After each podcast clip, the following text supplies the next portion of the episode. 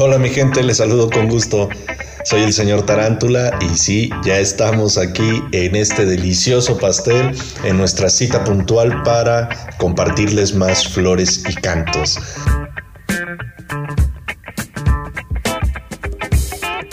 El día de hoy, como todos los sábados, una flor maravillosa, una flor poética o como su autor dijera, antipoética. Así es, nos referimos a las zoomorfias y maquinidades, libro del poeta membrillo José Mendoza Lara, editado por Silla Vacía Editorial y Gitanjáfora Morelia Editorial, en una, ya lo saben, bonita, bonita, pero chula de verdad, edición en pasta dura y cocida a mano, hecha a mano por un michoacano, reza el dicho de Gitanjáfora.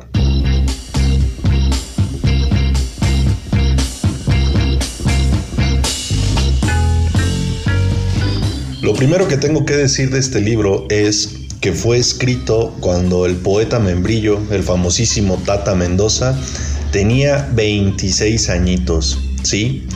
En esa edad sintió la intempestiva necesidad de plasmar su poesía, la que él llama antipoesía, y pues ahí lo tienen, el chico que por las tardes se reunía con sus amigos para leer a Heidegger, ¿se imaginan? Oye, leemos poesía, sí, pero ¿qué otra cosa hacemos en las tardes? No hay internet, no existe todavía. Ah, leamos a Heidegger y platiquémoslo entre nosotros. Perfecto. pues bueno, así es como pasaba este señor, otra hora muchacho, sus tardes con sus compinches y de esta manera es que a los 26 años, en una primavera, sintió la imperiosa necesidad de escribir poesía. donde lo hizo? En un cuadernillo que narraba la vida de Melchor Ocampo. Así es, se puso a escribirlo en los márgenes y no paró en ese entonces hasta que juntó 80 relatos relatos que están escritos en verso libre y relatos que, como él lo dijera, son palabras, imágenes, son conceptos que él mismo los define como algo más antipoético por la obviedad de circunstancias. Le da una licencia, le da un margen más lúdico y se aleja de los cánones que, como bien decíamos, pues bueno, nada mejor para un chiquillo de esa edad que quería plasmar estos textos. Pero, ¿qué es lo importante de esta situación? Que estos libros solo tuvieron lectores en aquel momento y se quedaron inéditos. ¿Qué tipo de lectores? Ah, gente como Octavio Paz, como Elena Poniatowska, que leyó los 80 textos de un tirón, gente como Ramón Martínez Ocaranza, nada más y nada menos. Eh, obviamente, Laurita Espárrago, la compañera de el Tata Mendoza, claro que también los leyó. Y pues bueno, pasaron y pasaron los años, Pepe realizó su vida y posteriormente y por fortuna se los dio a leer a su hija Paulina, la doctora en antropología, que literalmente los leyó también de un jalón en el famosísimo Café La Lucha de Uruapan y le dijo se tienen que publicar. Así que gracias a Paulina y que leyó esos textos 40 años después es que me los compartieron a mí y definitivamente pues le dije, lo siento, ya los tenemos y ahora los vamos a publicar. Y claro está, él hizo revisiones finales, etcétera, y con toda la timidez del mundo que se puedan imaginar, una persona hecha y derecha en las artes literarias y hecha y derecha en las artes editoriales, con mucha pena, con mucha cuestión que solo él sabrá qué era lo que sentía, pues bueno, permitió, literalmente permitió, que pudiésemos llevar a cabo esta bonita edición que está elaborada entre silla vacía y gitanjáfora, por lo tanto tiene una encuadernación y cosido totalmente a mano.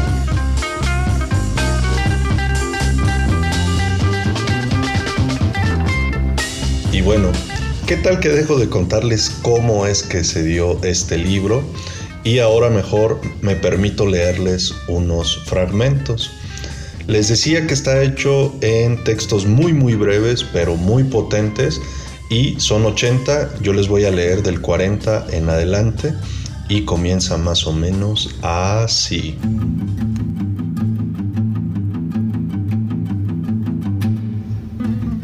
Zoomorfias y maquinidades. Textos 40 a 50.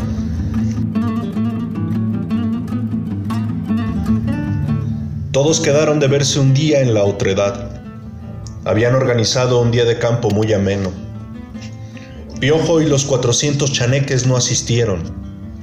Será porque ellos nunca se han llevado bien. Arenga y Alcornoque difícilmente se pueden separar es que nacieron juntos a un lado del páncreas de un frijol. Palanca y Parangón podrían ser amigos. Palanca movería el planeta y Parangón se encargaría de arrancarle salmos a la imposibilidad. ¿Y tú? ¿Qué podrías hacer tú por mí? Dijo motocicleta a Rana, que a la sazón resultó ser su prima hermana. Justicia, ruido, desesperación dijo Rana sin pensar, y se quedaron mirando como si se fueran a separar. Caracol preparaba su equipaje apresuradamente. Había hecho reservación en el Hotel del Mar. Hizo tanta memoria para no olvidar nada que se quedó un momento, ancho y salado, escuchando el océano. Una vez Alcornoque se murió pero no pudo soportar la risa de verse metido en tamaño cajón. Zoomorfia tiene los ojos dulces, Maquinidad los tiene al revés. Habían estado leyendo por un agujerito. Concordia y ecuanimidad jugaban a los dados. Concordia tiraba y sacaba flores. Ecuanimidad tiraba y sacaba cantos.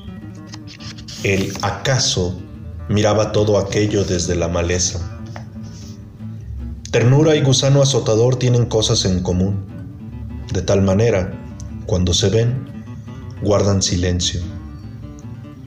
Colón y Mosca se la pasan preguntando, y dime tú, ¿qué haces? Dime la capital del cielo, y de esto y lo otro. Mosca en realidad no sabe nada, salvo girar alrededor de Colón, el cual está ligeramente achatado. Alcornoque decidió de pronto enrolarse en las cruzadas y dejó sendo recado en Puerta de Arenga. Me voy despacito para llegar con fuerzas. Deletreaba Arenga cuando Alcornoque llegó por detrás. Con esa ortografía y aún no te condecoran, dijo Arenga, el cual tiene sus ideas políticas. ¿Qué hubo? ¿A poco no está bien lo en el texto? Pues ahí les compartí 10 eh, apartados del 40 al 50 y hay otros 70 en esa misma tesitura donde se van sumando personajes, palabras y donde pues se nos demuestra una maestría impresionante pero sobre todo completamente lúdica para escribir. Si me preguntan, mi personaje favorito y que viene inserto ahí es Tortuga recién nacida. Si leen el libro, ya sabrán por qué.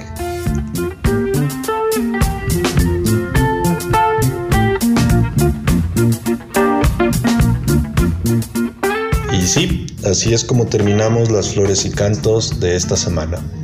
Por mi parte, no me resta sino agradecer a Roberto Castro por la producción de esta cápsula, también a ustedes por la atenta escucha y antes de despedirme quiero mandar la mejor de las vibras para los maestros y maestras que iniciaron cursos esta semana.